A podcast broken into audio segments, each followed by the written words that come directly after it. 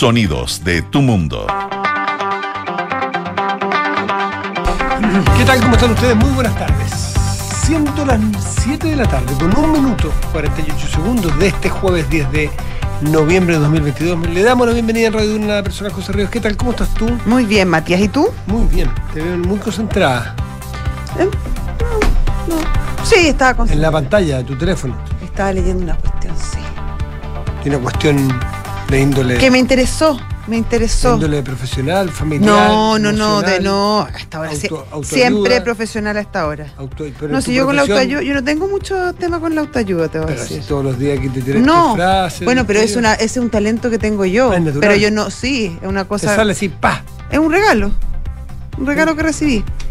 Es un don, Un el don, tuyo. Sí, pero no, no te sigo. O sea, el coelismo es, es- No, se te na- da, yo no, se te da no naturalmente. no se me ha perdido nada con Coelho. Pero, pero me recuerda mucho a Pablo Coelho cuando te esas frases. ¿Y por qué tú conoces mucho a Pablo Coelho? No, no, encuéntrate ah, a ti mismo. tenemos un seguidor de Pablo Coelho. No, no, no, no, no, pero no tengo ningún complejo si lo fuera. Pero tú día por medio que lo encuentras a ti No, mismo, no, crees en ti, en quién crees más, en ti o en él. Tú buscas, tú buscas esa. ¿O no Zelensky Tú qué estás es? construyendo. Apareció en negro Zelensky el día. Sí, le dije lo mismo hoy día al almuerzo. Perdón, ya. Eh, Tú tratas de, de- de crear un, un personaje que no existe, Matías del Río.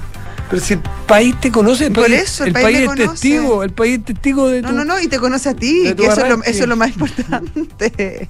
como un servidor público. Exactamente. Me acordé de otro libro. ¿De Ayer llegué y me acordé de otro libro, de otro gran libro. A ver, Así esos que uno lo marcan. ¿ya? ¿Y sabe por qué me marcó este? ¿Por qué? Por inesperadamente eh, a- em, apasionante. Porque Ya. el tema no me apasiona, ¿Ya? porque el escritor no es escritor, aunque detrás hay un ghostwriter siempre, Claro.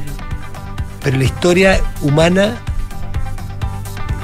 realmente es casi, para mí, a mí, a mí me noqueó. me Chan, noqueó. chan. Y me lo dio Juan Carlos Fau, el de que leo. Ah, sí, sí, sí. Un día me encontré con Fau en, el, ca- en el canal, así, él venía a un- una entrevista y dice, oh, ¿cómo estás? Mucho gusto.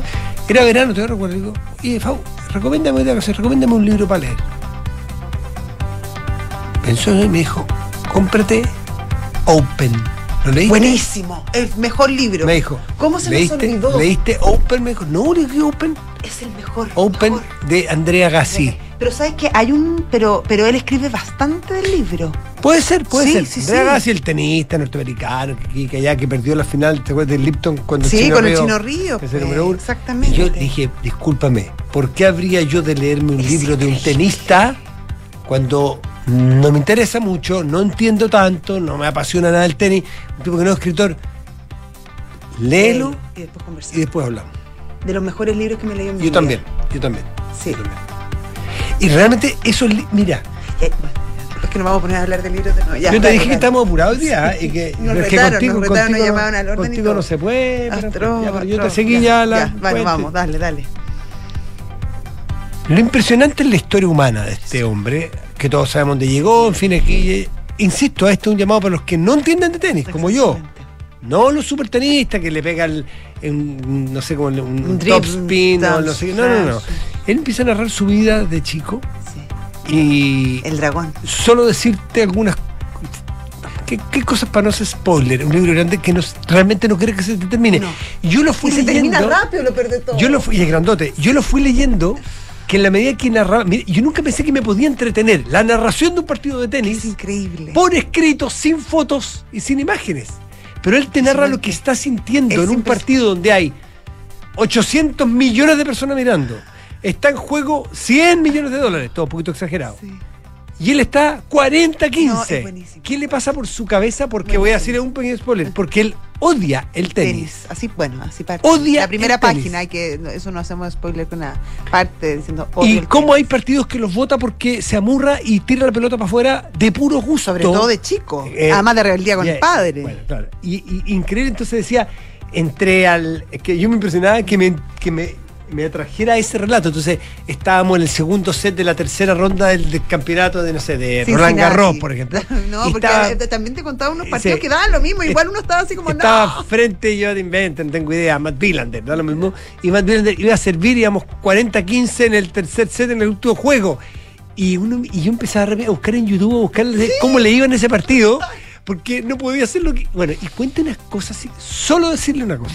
El padre, que era un profesor de tenis de Las Vegas, Iraní. iraní, obsesionado a Arme- niveles o sea, armeri- armenio iraní. en la esquina. Eh, No, el- no, el- no, ah, porque era de los armenios que arrancaron a Irán y Sí, después sí, se fue a. Estados Unidos. Solo decirle que dos cositas. Él y su hermano, su papá tenía un, un rayo con el tenis. Sí, Y era por un profesor de tenis de máquina. Le construyó una máquina. Le a los dos años o dos años y medio le amarraba una raqueta de tenis a la mano y el niño chico de dos años caminaba todo el día, un buen rato del día, con una raqueta amarrada a sus manos. Y después, la pieza donde dormían los dos hermanos, entre cama y cama, le tiró una raya en medio, como una cancha de Era tenis. como el Luisito Rey del tenis. Pero realmente. sí, el Luisito Rey del tenis. Bueno, las total. cosas que cuenta después con Brooke Shield, con Sí, eh, Steffi Graf, Graf. las finales, los partidos, Los los masajes. Los masajes, creo que los dolores. Quería perder partido a veces, salvo uno, que no me acuerdo qué es, que le había un cabro que a los 15 años Sí, le había hecho eh, trampa. que es No, conocido ¿quién? también. ¿Sí? Eh, ¿No es afín? No, no es afín, era una. Ay. Bueno, pero una historia humana realmente. Era bien con- en la cancha. con- bueno, a él le gustaba, sí. con él se entusiasmaba y lo barría. Al otro le daba. El que no le caía muy bien era Pete Sampras, como que Mm. deslizaba Muy- unas, pela- unas peladillas. Mr. Perfect, sí, total. Ya, pero es una, una historia humana impresionante que vale la pena leer y muy, muy entretenida. Bueno, excelente. vamos al segundo set. Ya. Match point. Match ya. point. El presidente, ven, esto se llama cambiar Radicalmente radical. Es Es, como cuando la- tú lees noticias, cuentan una cosa como espantosa. Bueno, y en otras noticias, hoy va a una. En otro tema. El cuando te dice, bueno, cambiemos, Hoy, está en bajando el otras rating, noti- está bajando hoy, el en otras noticias y eh, una fiesta, una fiesta, no sé, una cosa así como nada que ver. Bueno, vamos a provincia. Y en, en la región de la Araucanía, el presidente de la República hoy hizo un discursos duros, muy duros, que probablemente los más duros que le hemos escuchado en tono, porque habíamos visto que en la Sofofa aquí habló muy fuerte en apoyo a carabineros, por ejemplo, cuando disparó, ¿te acuerdas tú con el hombre en el monte que, le- que lo estaba amenazando con un ladrillo, una piedra, un pedazo de cemento? Sí. Y le disparó y dijo, cuenta con todo el respaldo nuestro. Eso fue bien fuerte, pero lo de ahora es Y mucho vamos a a los más perseguir como cobardes y no sé Perros, qué. perros. Me recuerdan a los nazis, le dijo a los tipos. No, realmente estuvo muy, muy potente y vamos a hablar sobre eso sin lugar a dudas. Rusia retrocediendo de Kharkov de una manera, a mí me parece tan sospechoso ese, ese Tú regreso. no confías en eso. No, lo que pasa es que no puede ser una trampa, o puede ser entregar para entrar por otro lado, o puede ser. No me imagino a Putin entregando la mano tan fácilmente. No me lo imagino, pero que no. Ahora está con harta oposición interna. Mm. Pero es que Putin perdió. Putin perdió el 20. Yo te diría que el, el 3 de marzo perdió. De, del año pasado, Mm. o sea, de este año.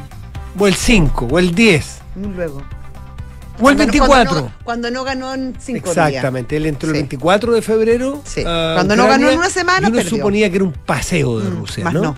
Y cuando fueron los 5, los 10, los 15, 20 días y empezamos a dar cuenta que nos entrampamos y los convoyes empezaron a darse a quedarse pegados y empezó, y dije, ups, ups, ups, y cuando empezamos a ver que empezó a funcionar Sí. el boicot y que, la, y que la- el drama económico era feroz y que Putin tuvo que hacer una presión enorme y cortarle el gas a Alemania, con lo que ello significa, enemistarse quizás por cuánto tiempo, y empezó a, a la comunidad internacional a darse cuenta que, que O con sea, Putin hasta no. Rusia le empezó a sacar, a quitar el piso. Y cuando, y cuando te diste China, cuenta que, que- que, claro, que China empezó como que parece que tengo que salir. eh, y- Kim y, y cuando la- como y cuando las grandes potencias eh, eh, occidentales empezaron a, a darle mucho apoyo a- Ucrania, tú te das cuenta sí. que Putin las tiene más complicadas de lo que imaginamos en un principio. Es verdad, es verdad. En fin, son temas, temas que tenemos para hoy, pa, pa, pa, pa, así unas cosas pocas. Oye, Visa Waiver, estamos como en momentos bien críticos. Yo te dije, te portarás bien cuando vas a Estados Unidos. Sí, bueno, yo trato de portarme bien.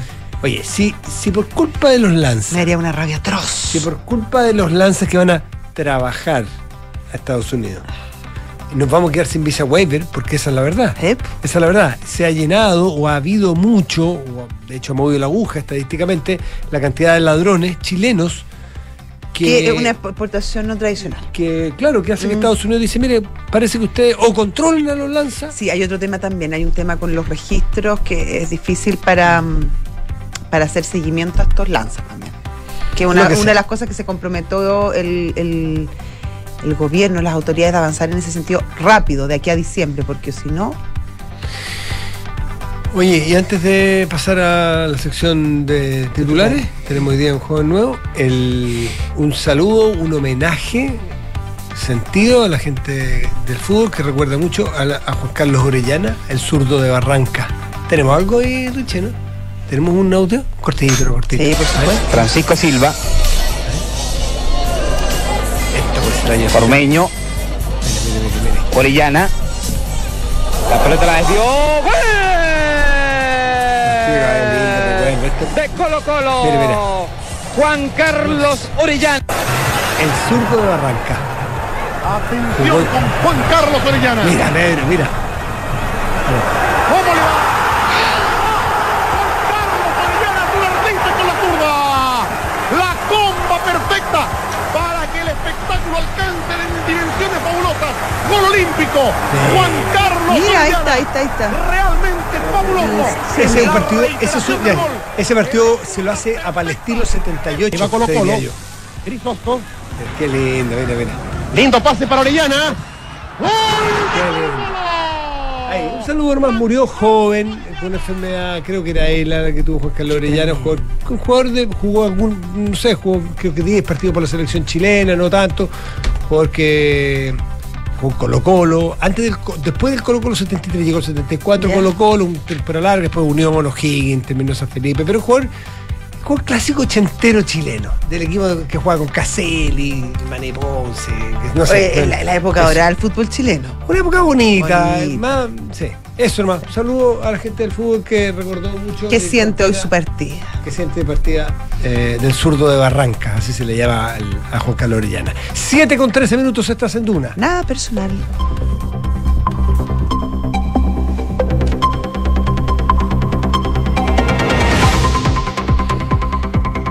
Eres zurdo o derecho?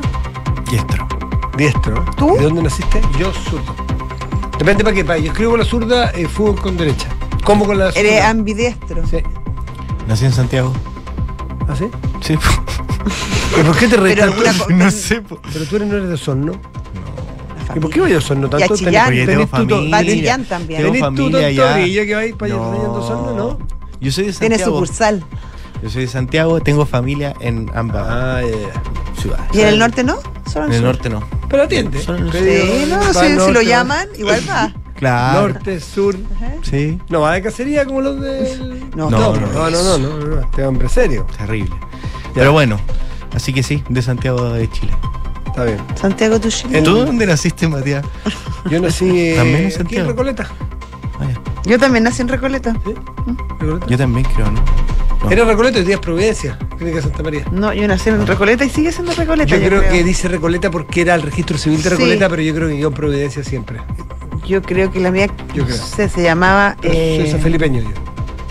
¿Cómo se Sí, me trajeron a nacer por accidente, pero. Bueno, entonces eres santiaguino, San po, Felipeño, hombre. No, ¿Dónde yo- los nueve No, Yo meses? nací en una clínica que ya no existe. Luis Solis, ¿o no? Eh, Es por donde el, el terreno donde nací. segundo. Nueve meses de gestación, San Felipe, San Felipeño. Vuelta de nacimiento, tercer ¿Pero qué? ¿Tú, tú- ¿Los nueve meses fueron en.? ¿En San Felipe de gestación? Ah, ¿Sí? San Felipe. Ya. Tres veces famoso por tres veces Sí, de heroica sí, ciudad. sí, sí, sí. Y Ya. después, Te fuiste a al Viña. nacer, no pues, al nacer me llevan de vuelta a San Felipe. Ya. ¿De dónde soy? De San De. Felipe. Obvio. No, pues de San Felipe. Ahora le tengo cariño a Santiago, pero soy de Santiago. Eso es su- Jus Sanguinis versus Jus Solis. Después fui a Viña, Sí. Valdivia. Oye, una, está Recorrido paseado por, recorrido por Chile, pues, hombre. Perico trepa por Chile. Ya. Los territorios desde Sí. chico. Enrique Javier, Vamos titulares. con los titulares. El jefe de bancada de la democracia cristiana, el diputado Eric Aedo, aseguró que la falange no se prestará a apoyar las censuras impulsadas por los partidos de oposición a las presidencias de las comisiones de la Cámara de Diputados si estas no están bien fundadas. Estas declaraciones se dan luego de que Chile Vamos, el Partido Republicano y el PDG contaron con los votos de los demócratas cristianos para poder ganar el control de varias instancias relevantes de la corporación y echaría también por tierra esta aspiración por lo decisivo que son los votos de la DC. La jueza Cecilia Castro del noveno juzgado civil de Santiago decretó la liquidación de la constructora Claro Vicuña y Valenzuela, designando como liquidadora a Loreto Reed y como liquidador suplente previsional a Eduardo Godoy. De esta manera, los bienes de la empresa tienen que ser entregados a los liquidadores y según las estimaciones de la compañía, esta quiebra frenará cerca de 30 obras de construcción, desvinculará a más de 2.500 personas y descontinuará la adquisición de productos y servicios a más de 1.500 proveedores. La cúpula del Partido Comunista Chino decidió mantener la política cero COVID, argumentando que las medidas no se pueden relajar. El organismo además aseguró que el coronavirus continúa mutando y la pandemia continúa en el mundo, remarcando que esta podría agravarse en invierno y primavera por factores climáticos.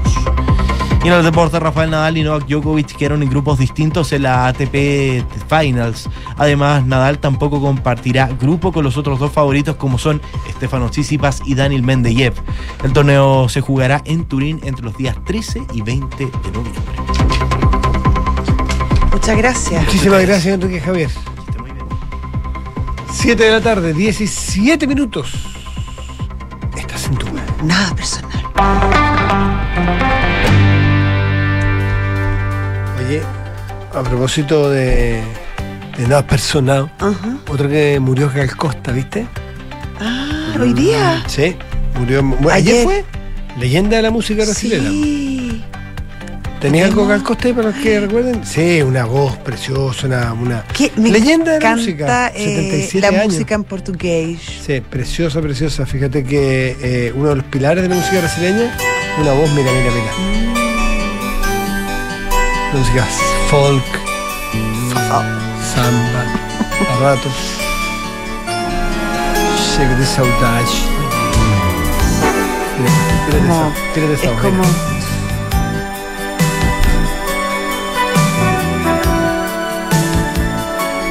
¿Va a cantar la calcota o, o pusiste, o, pu- Introducción. Richie, o pusiste la única instrumental que teníamos? Puta Richie, compadre. Larga. Ahí está. Hazte. Ay, qué bonito. Qué bonito, ¿eh? ¿Qué edad tiene?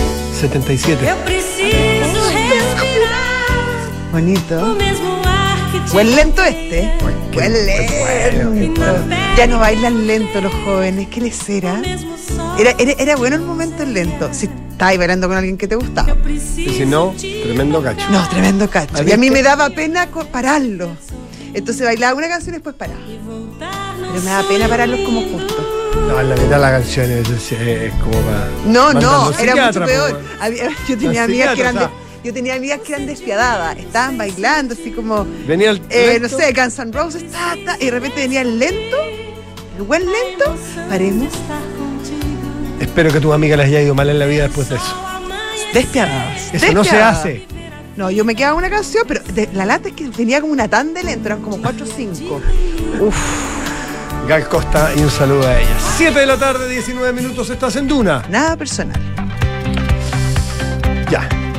Vamos con la pauta de hoy también, de otra pauta de hoy, la parte informativa. Sí, sí. Bueno, hoy día eh, la noticia del día es el viaje del presidente Boric a la Araucanía. Llegó muy temprano, tuvo que esperar un buen rato en, en el avión porque habían bastantes disturbios en la carretera. Eh, hubo, hubo atentados a, a una, a una iglesia, a una escuela. em, bueno, distintos hechos y, y en la carretera también ciertos panf- eh, No eres, lienzos. no eres bienvenido. No eres bienvenido en el Gualmapu. Eh, sí, así que el aterrizaje fue bien forzoso, pero siguió. El presidente se fue directo a Temuco y ahí tuvo una reunión con el gobernador eh, Luciano Rivas y bueno, donde se hablaron muchos temas, obviamente el tema de la seguridad fue uno de los principales. Y después en, una, en un punto de prensa, el presidente se refirió obviamente al tema de los atentados en la Araucanía y reconoció con mucha fuerza que sí, que había terrorismo en la Araucanía. Dijo, no nos enredemos en la semántica, Sí, nos, no no- estoy- nos hace no es daño. semántico Nos- esto. claro, no sé, pero no dice Yo lo que dijo él, nos hace daño. eh, en fin, aquí mm, no- nuestras diferencias políticas no pueden, no pueden entrar en, en- en este momento en, en discusión. Eh, y aquí hay hechos que son terroristas y qué sé yo. Y es un antes y un después. Sí, por supuesto. Eh, para no solo para el presidente, sino para lo para el sector político que representa el presidente, en que en que a- le ha costado avanzar en ese sentido. Y yo supongo que cuando el líder de la coalición habla, da un espacio para abrir las puertas a que otros empiecen con mayor claridad y sin tapujo a los actos que son de connotación terrorista, Claro. llamarles así. Claro. Más allá de, una- de un elemento más bien técnico jurídico que plantea, que yo no voy a no entrar en él porque me queda grande, eh, si es adecuado o no la herramienta jurídica de la ley antiterrorista, si es la mejor, si es la más apropiada para tratar estos temas. Porque él sostiene que, que no se usa por un asunto más bien de pragmatismo, porque es difícil, Porque porque, no ha tenido buenos mala, no resultados. ha tenido buenos resultados. Algunos dicen porque tiene un, una calidad probatoria, más unos requisitos Muy probatorios difícil. muy altos, muy difíciles, con lo cual nunca queda en nada. Entonces es mejor ir por un, por un delito más común, si se quiere o no, de índole terrorista, para poder conseguir penas. Pero no por un asunto ideológico. El presidente no tuvo problema, habló de terrorismo, les trató de cobardes, eh, recordó, dijo estos atentados, por ejemplo, las escuelas y los atentados a las iglesias. Y el de el, el Molino. Y el de Molino, el de Moreno Grom, bueno, ahí dijo, ahí, ahí se refirió al terrorismo, exactamente, pero cuando se refirió a la quema de iglesias y de templos, hizo referencia al régimen nazi. Me recuerda al régimen nazi. Y cuando hay quemas a- y destrucción a, a- a bibliotecas o a escuelas, hizo, re- hizo referencia a la dictadura chilena, cuando en la Torre San Borja quemaban las piras, hacían piras con libros, no sé si te acuerdas Sí, tú. no, no quemaban libros del cubismo, pero- porque pensaban sí que eran de Fidel supe, Castro las bestias. Pero bueno, eh, a, a esa referencia hizo hoy día eh, el presidente Boric. Nos vamos a la zona. Sí, nos vamos a la zona, ya está al teléfono Carmen Phillips, ella es ex, ex core, core y además estuvo en la prensa y en la exposición pública, sí, reciente. hace poco tiempo, porque a comienzos de octubre fue víctima de un ataque eh, tremendo donde se le incendió su casa eh, de una manera bien, bien brutal. ¿Cómo estás, Carmen? ¿Qué Hola, tal? Carmen, buenas tardes. Hola Josefina, hola Matías, buenas tardes. Bueno, Aquí estamos. Aquí estamos. ¿Dónde está Carmen? Yo estoy en mi en Temuco, Ya. ya en el departamento de una amiga y esperando, esperando porque cuando dicen que el presidente se va a juntar con víctimas del, del terrorismo, eh, no he sido ni siquiera contactada. Entonces a lo mejor lo que me pasó a mí no es terrorismo. Yo no soy víctima. Lo que me pasó a mí a lo mejor fue producto de un, de un cortocircuito, ¿no? Bueno, a lo mejor no se puede juntar con todos, pero que- quisiera saber más allá del caso personal que es hipercomprensible la sensibilidad que puedas tener por la, por la barbaridad que cometieron en tu casa y en tantas otras, ¿no? Eh, pero sientes que lo, el presidente hoy día eh, políticamente es un paso adelante el reconocimiento de, un act- de actos terroristas en la zona?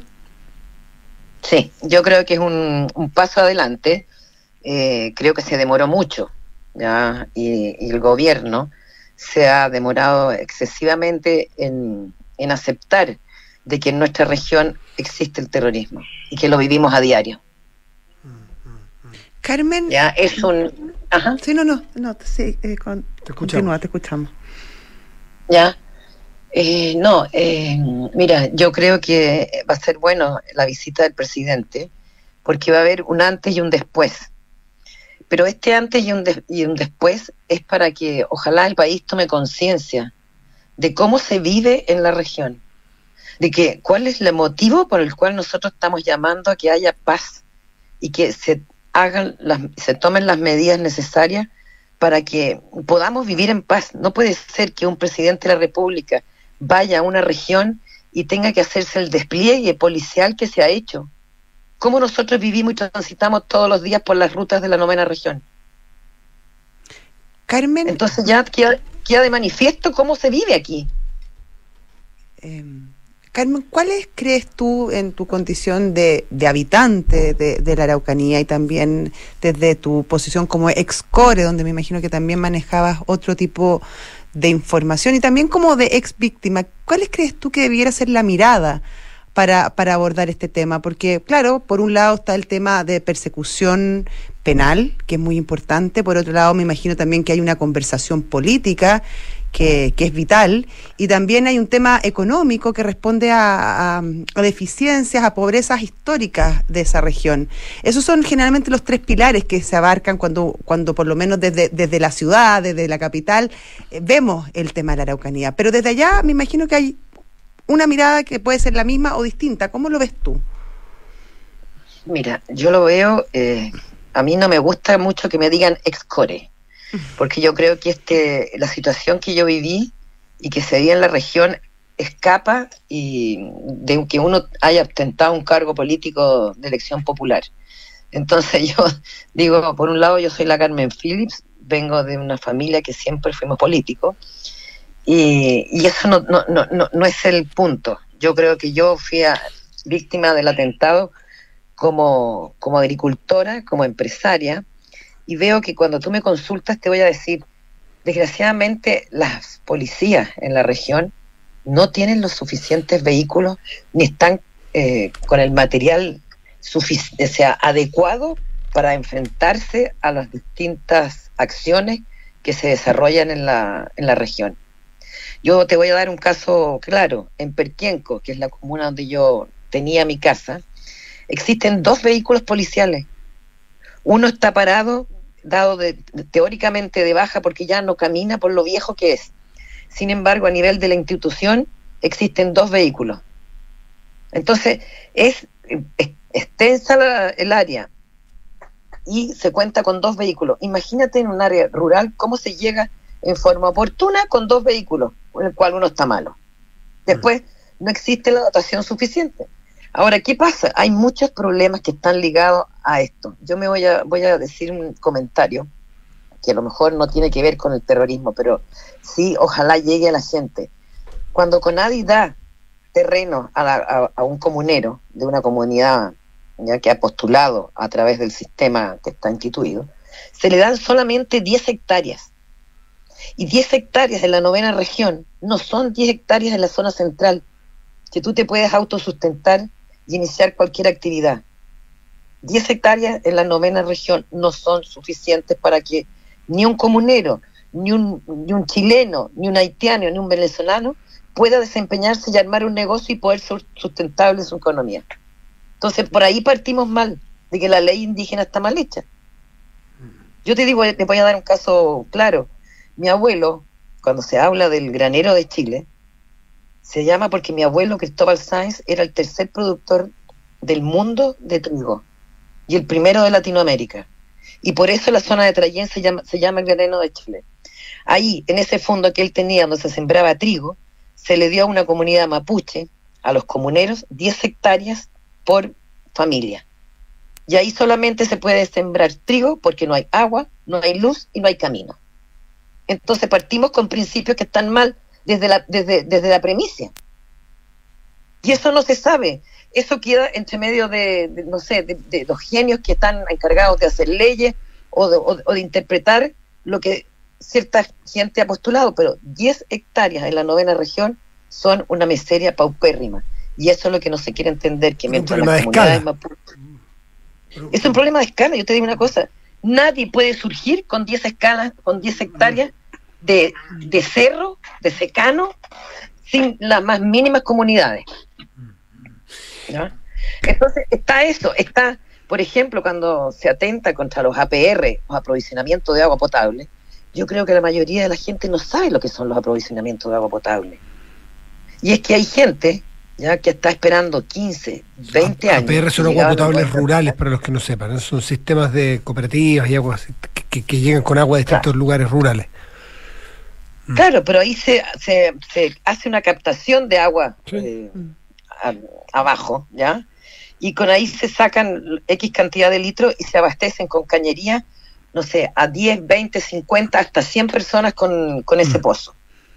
Y eso es lo que se está tentando, o sea, ¿cómo la gente va a poder surgir si no tiene ese tipo de, Carmen. De elementos? Estamos conversando Dime. con Carmen Phillips, eh, un- una mujer que recientemente fue víctima de un atentado, le quemaron su casa y me parece que algo más, galpones mm, cerca de tu casa también, o solo la No, casa. no, no, no, no. Solo casa.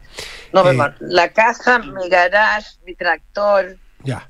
la- bueno, Bueno, que son todo. tantos no que me uno- quedó No te queda Nada. No. Eh, No, me quedé, me quedé con la camisa de dormir, las zapatillas de levantarme y una parca. Cuéntame- Eso fue todo lo que quedó de mi casa. ¿Qué, qué, qué pasó con, con, los, eh, con el sector productivo y, por ejemplo, los seguros? Cuando uno de repente dice, eh, quemaron tres máquinas, tres", uno piensa, tres máquinas con lo caras que son primero. Eh, a cualquier empresario normal, mediano, chico, sí que se mueve con sus tres máquinas, lo dejan de espalda. Salvo que haya seguro y ese tipo de cosas. ¿Cómo es asegurar una casa en esa zona o una maquinaria? Mira, primero que nada, es el costo es altísimo por el riesgo de los atentados. Claro. Entonces, yo tengo, yo tení- tengo asegurada la casa en una cantidad mínima. Mm. Porque no me daba el bolsillo para estar pagando una prima elevadísima.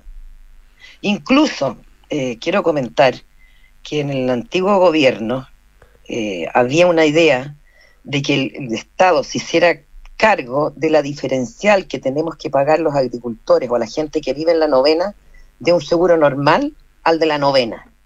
Ah, Porque perfecto. supongamos en Santiago vale uno, Claro, el delta que hay En entre, entre, entre asegurar la, la misma propiedad en, la, en otra región y en la de la Araucanía. Justo. Y hay que pedir, por favor, que te aseguren una, ca- una casa en el campo, en el campo. Bodegas no te la aseguran. Es, aparte de carísimo, hay una reticencia enorme porque saben que es un riesgo. Riesgo. Inmenso. la industria de los seguros opera Pero mira, yo quiero, te quiero comentar, ya que estoy al aire, quiero aprovechar vuestros micrófonos.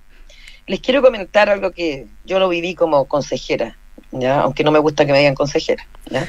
que es eh, cuando dicen es la región más pobre, que ahora le está asignando el presidente una cantidad bastante importante, pero hay que considerar que las constructoras, ¿ya? los costos que tienen y lo que cobran al Estado, al Ministerio de Obras Públicas, por hacer un kilómetro de, asfalto, ¿ya? es cuatro veces lo que vale en cualquier otro punto del país.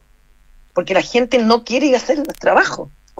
No, se arriesgan. Entonces vemos que la construcción de viviendas sociales es altísima, la construcción de caminos es altísima. Todo lo que se realiza en la novena región tiene un costo social, ¿ya? Más un costo Y en esto, cuanto Carmen, a la parte y esto tiene que ver con el riesgo físico a que te atenten, que te agredan, que te la gente prefiere no salir a trabajar en, esa- en ese tipo de obras. Claro, la gente que no quiere arriesgarse a ir a hacer una obra. Mm. Mira, hay caminos que estaban ya asignados los recursos para que se asfaltaran y mientras el topógrafo estaba haciendo las mediciones, pasó una camioneta, le disparó y la constructora dijo, no, yo no me arriesgo a mi gente a que Mm. tenga atentados terroristas y digo, de, desertó del contrato. Entonces el gobierno tiene que volver a licitar con un costo Pero- mayor y quién se atreve a ir a hacer la pega. Pero Carmen, eso pasará finalmente en todas las industrias. Me imagino que una persona irá a una forestal a trabajar o incluso en el campo. eh, si si la, la contraparte es la posibilidad de perder tu vida o que te ataquen o que te disparen, me imagino que debe ser complicado, no solamente en el área de la construcción, que obviamente ahí tiene un sobreprecio, pero también en, en todas las áreas productivas, ¿o no es así?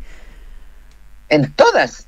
Yo te digo, la, la gente que está produciendo fruta y que se necesitan mano de obra para hacer la cosecha, como son los arándanos y como son las cerezas, venía de Angol o del norte y esa gente no quiere ir. No quiere ir porque está aterrorizada de que en, en los containers que se hacen de estilo casa para que pernocten puedan ser y sufrir atentados. ¿Qué le pasó a Juan Sutil? Juan Sutil iba a hacer mil hectáreas de cerezo. Que era una inversión, que era generar mano de obra. ¿ya? ¿Y en qué quedó eso? ¿Qué me pasa a mí? ¿Cómo voy a seguir mi actividad? Tengo cuatro personas que están aterradas. Aterradas de que los pocos y nada que tengan se los, se los quemen. Entonces aquí hay un problema social, económico y de país. ¿Y hay entendimiento por parte de, de las nuevas autoridades respecto a lo que está pasando? ¿Has tenido la oportunidad quizás de hablar con el nuevo delegado presidencial, con, con el delegado Torrealba? No, eh, ¿Torrealba? no, monta. Sí, mira, Montalva, Montalva, toda la No, razón. José Sí, Montalva. José Montalva. ya Sí. No, yo tengo la, la mejor de las opiniones de José Montalva. Él fue gobernador de Cautín, el gobierno, el último gobierno de la Bachelet, y es una persona que por lo menos conoce, es político y sabe las situaciones que, que se viven. Él estuvo toda la mañana cuando a mí me, me hicieron el atentado, eh, dando la cara, ¿ya? Es una persona que yo creo que si se puede sacar algo adelante y mostrarle al presidente lo que realmente vivimos, es Pepe Montalva. Entonces estoy muy conforme porque él tiene buen entendimiento, te recibe, te escucha y a la hora que sea te contesta el teléfono. Carmen Phillips, eh, desde la Araucanía, reciente de las últimas mm, eh, víctimas que vimos en estos atentados que llevan tanto tiempo, bueno, y que han tenido hoy un punto de inflexión en el tratamiento por parte ni más ni menos que del presidente de la República, eh, refiriéndose al terrorismo como, como la acción que, que produce todos estos daños. Carmen, muchísimas gracias por recibir el llamado de Duna, que estés muy bien. Muchas gracias por ustedes darme el espacio. Gracias, Carmen. bien. Hasta luego. Chao, chao. No sé si tú te acuerdas, tú- tú- tú- a los padres de Carmen Phillips eran famosísimos políticos de la década de los 70. ¿Patricio Phillips? Patricio Phillips Sí, y me Carmen. Sáenz, los dos. Sí, sí, me acuerdo. Era un matrimonio muy político Sí. del Partido Nacional. Me acuerdo Patricio Yo no los conocí, pero el- con el chico se ven en la tele. Sí. Eh, esta mujer es Sí. hija de ellos, ¿no? hija de ese matrimonio de, de políticos. Bueno, eso es el anecdotario. 7 de la tarde, 37 minutos, estás en Duna. Nada personal.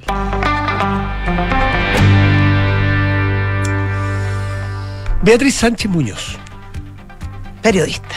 periodista de profesión, con eh, Política diploma- por con adopción. dipl- con dip- por de oficio, pues de diplomados en estudios internacionales, eh, ex candidata presidencial, ex convencional, eh, una de las, no sé si fundadoras, pero una de las líderes del eh, Frente Amplio ha sido eh, nominada o ha sido nombrada, ya con agreement entregado por parte del gobierno mexicano, como embajadora en ese país. Esos son los hechos. Y se abrió la disputa que es obvio que se va a abrir siempre, pues.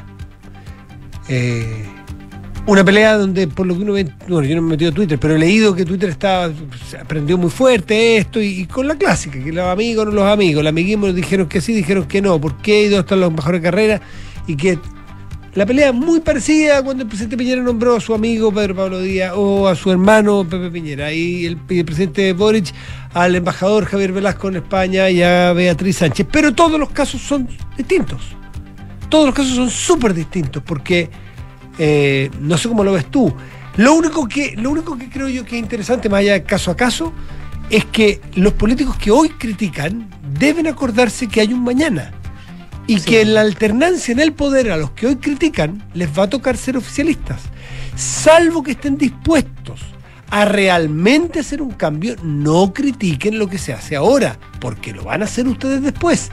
Y esto que estoy diciendo no es porque yo tenga una bola de cristal, es porque ya pasó. Es un deporte nacional de la oposición criticar cosas que cuando te toca hacer gobierno las haces. El presidente del gobierno Boric se comprometió a hacer las cosas distintas a como las está haciendo en materia de el Es que ese es el ejemplo. punto. Y el gobierno y el- la gente de Piñera hoy día les- los critica cuando ellos No, hacían ellos amiguismo. sí, el Entonces, sí, pero hay una diferencia. no somos lesos, pues. No, somos y todos lo hacen y todos nombran amigos. Hay amigos más preparados que otros, que también es un punto. yo creo que esto no califica de amigo, perdón, podemos discutir No, el punto. o sea, bueno, no sé si amigo, cercano, esto es un nombramiento político, no es un funcionario de carrera. La po. ve- ya, pero ya, no, estoy haciendo una crítica a eso, no estoy haciendo una crítica a eso, él nombrará a quien quiera para algo es presidente. Ya, habiendo dicho eso, yo lo que sí encuentro eh, distinto a otras situaciones es que el presidente Boric, en su campaña, una de sus promesas de campaña fue justamente terminar con este tema. Habló muchísimo, se juntó con la gente de la Cancillería, no una vez, varias veces, donde les prometió, fue, uno, fue un compromiso donde se iba a hacer prevalecer la carrera diplomática. Entonces, mi punto es, cuando tú asumes un compromiso privado y público respecto a un tema, te la van a cobrar más cara. Sí, bien. Yo, Yo no he dicho que los sí. otros no lo han hecho, los otros lo hacían, pero yo no me acuerdo de Piñera diciendo yo no voy a nombrar a mis primos o a los primos Chadwick. No me acuerdo. Lo que yo sé es que pensar que Beatriz Sánchez está en este cargo, este nuevo cargo, nombrado este nuevo cargo, por ser amiga del presidente Boric, yo creo que es un no, error. pero no por ser amiga. Pero obviamente es un, es un nombramiento político en el sentido que no es de carrera y él opta por ella porque tiene buenas calificaciones, porque es una profesional destacada, pero también porque hay un... Y por trayectoria política, Sí, pues. Y también ser por- embajador es un cargo político. Pero si nadie dice que no, nadie dice que no. Pero obviamente que, pero, pero es un cargo político en tanto en cuanto es muy cercana a él. Recordemos que era su eh, eh, tra- pues, y eso, está bien. y Eso, y eso en muchos momentos se ve muy bien. Pero el si- que, que te man, tú quieres está un gesto a un país, pero enviar a una persona cercana, con Fan- vínculos muy cercanos al presidente, es, muy una bueno muy buena señal para, para, México, país. imagínate, están felices, pues dice, hablamos con la embajadora y tenemos línea directa y me parece fantástico. O sea, a mí lo- la única crítica que hago es que fue muy enfático. eh, Gabriel Boric durante Gabriel Boric 100%. Gabriel no no no dijo 100% pero dijo que iba a bajar fue un compromiso abordó mucho el tema fue un tema permanente dentro de su campaña Mm. Eh, esto- me refiero al Gabriel Boric candidato no al presidente Yo con Y hizo mucho alarde respecto al Sí, tema estoy de acuerdo contigo. Yo, yo con Velasco, el de España, estoy de acuerdo. Él- esa persona no tiene trayectoria, Sí, no tiene experiencia, Eh, lo ha es muy demostrado, amigo, además. han metido las patas. Eh, eh, Eso es bastante inexplicable. ¿Por qué? Y en España, muy inexplicable. Pero como tan inexplicable es ese nombramiento, este me parece del todo explicable. Una mujer muy capaz, con mucha trayectoria, con mucha experiencia política y que en un cargo político que va a ir a ser justamente un, a un gobierno que es del mismo color político y del mismo sector, tener alguien con vínculos directos al presidente es un nombramiento a mí me parece muy atinado. Muy atinado. Puede tener un buen respaldo de diplomáticos y de expertos para hacer todas las materias más bien técnicas y profesionales propias de la diplomacia, acuerdos, negocios, representaciones, que son cosas que se hacen, Mm. pero es que esté a la cabeza una política de esta magnitud dentro del Frente Amplio, porque Beatriz Sánchez es una de las líderes del Frente Amplio, a mí me parece un acierto. sí un acierto Y me parece una confusión, Sí, incluso pues. para algunos de mala leche o mala voluntad, querer compararlo con el caso del, del de Espa- es del de España. muy distinto, por supuesto que es muy distinto. Yo ahí estoy absolutamente de acuerdo contigo. Mi crítica va por ese lado y también por la tardanza que ha tenido el presidente en nombrar embajadas muy relevantes. Eso puede ser. No, no, ahí no tengo la Entonces, como que uno siente, estaría esperando a, a ver qué pasaba en la convención. Uno se pregunta, ¿por qué no? no- O sea, México una, en una embajada importante, ¿para qué, decir China y otra? Eh, demorarse ocho meses en nombrar a un embajador, habiendo gente preparada en, en la Cancillería, creo que también es una pregunta que no, no es irrelevante. Ahora, ¿quedan algunas...? ¿Tú quieres viajar? Yo por eso no soy tan crítico, porque hay algunas que están todavía ahí. ¿ah? Habría que ver la lista, pedí lista. Ya, ¿Qué ya, es ya. ¿Cuáles son queda? las que quedan? ¿Cuáles son las que van quedando? Las que van quedando. Exactamente, pero el que toca, ¿cómo era? El que toca... El que toca cargo no toca camioneta, ¿cómo era? Hay un dicho, un Ah. buenos radicales. El que toca... Ay, se me fue, ¿cómo era el dicho? No sé. O sea, el que toca. mm, O sea, el que le tocaba un cargo. Ya, no, ya, no le tocaba. de tener auto era muy Sí. difícil, ¿no? Sí.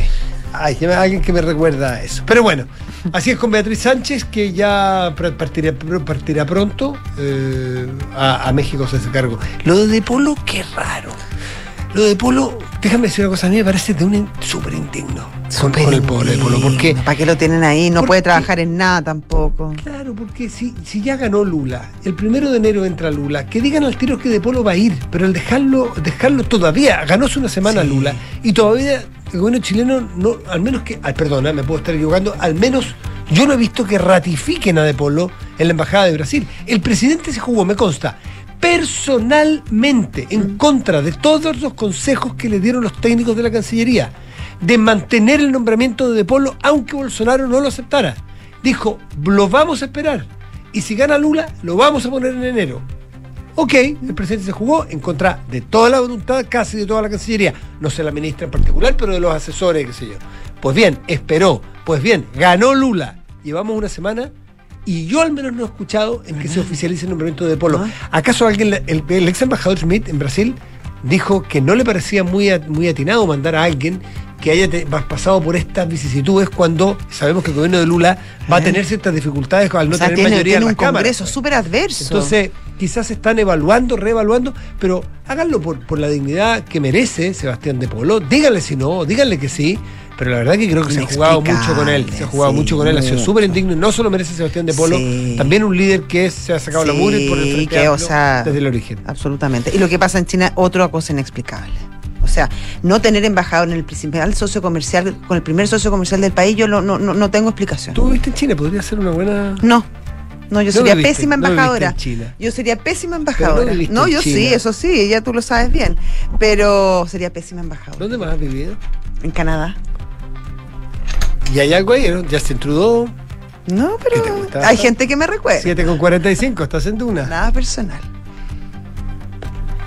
Y. Sí, Richie. Richie, Richie, 7, mira, de nuevo, 7.45, estás en Duna. nada personal. Richie. ¿Qué le pasa al Richie? No es el mismo. Anda ¿ah? desconcentrado, No es el mismo, Richie. Está enamorado, sí, no es el mismo. ¿Tú crees que está enamorado? No sé, pero no es el mismo. Lo único Pero tú le así como que le has visto unos ojos distintos. Sí, Ah, sí, sí. Está más romántico. Anda cantando, yo lo veo todo el día cantando. Sí. Vamos a la pausa, saludamos a nuestros patrocinadores. Con Actual Inmobiliaria, aprovecha hoy el beneficio de depreciación instantánea y asegura tu capital en una propiedad. Siempre hay un actual para invertir en las mejores comunas de Santiago. Para solicitar información y asesoría, actual.cl. Zurich tiene una noticia reciente del mundo de las finanzas y los seguros. Chilena consolidada ahora se llama Zurich. Seré lindo el alemán. Se me da. Sí.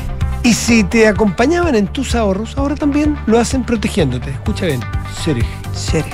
Es una, entre una U y una O. Zurich. Zurich, unas cremillas por ahí. Bueno, Universidad Andrés Bello, reacreditada en Chile y en Estados Unidos, con un diseño de aseguramiento de la calidad certificado en Europa. Invita a su simulador de becas. Becas hasta un 100% en arancel y matrícula en www.unap.cl. UNAP, compromiso total. Pausa y volvemos. Estás en Duna. Nada personal. Con Actual Inmobiliaria, aprovecha hoy el beneficio de depreciación instantánea y asegura tu capital en una propiedad. Si eres emprendedor o empresario y tributas en primera categoría, este es el último año que puedes depreciar hasta 100% una propiedad descontando impuestos de tu empresa. Porque siempre hay una actual para invertir en las mejores comunas de Santiago. Contáctanos en actual.cl. Te asesoramos. En Universidad Andrés Bello creemos en la igualdad de oportunidades. Por eso ofrecemos becas hasta el 100%. Ahora puedes financiar la carrera teniendo una beca estatal, además de la otorgada por nosotros. Porque nuestras becas son complementarias a las del Estado. Porque te queremos en nuestra universidad. Acércate, nosotros te ayudamos. Conoce tu beca en unab.cl. Zurich, buenas tardes. Habla Paula. ¿En qué puedo ayudarte? Hola, habla Ignacio. ¿Por qué mi compañía de seguros cambió de nombre? Lo que pasa, Ignacio, es que Chilena Consolidada ahora se llama Zurich. Reunimos lo mejor del mundo de los seguros y el ahorro para ti y tu familia. Entonces ahora soy Zurich, pero tengo que hacer algo como cliente. No, no es necesario que hagas nada. Tu relación con la compañía sigue vigente exactamente en los mismos términos que antes. Ah, mira qué bueno. Muchas gracias por tu ayuda. Cualquier duda, contáctanos en zurich.cl y recuerda que Zurich es tu mejor compañía para el futuro. Aló, amor. Oye, por aquí ya pasé a buscar a los niños y vamos camino al fútbol. ¿Tú qué tal? Ya, bacán. Yo estoy llegando a la casa que seguro deben estar por llegar de Berisur. Buenísimo. Según lo que conversé con ellos, debería quedar todo instalado y funcionando hoy mismo. Sí, me dijo tu papá que fue muy rápido todo. Ya, amor. Nos vemos en un rato. Protege lo que más quieres. Calcula online en verisur.cl o llama al 600-385-0003. Activa Verisur. Activa tu tranquilidad. Digitaliza tu área de recursos humanos con Talana, la más completa y robusta plataforma para la gestión de personas. Ahorra tiempo y costos, gestiona los turnos de tu equipo, firma digitalmente, calcula remuneración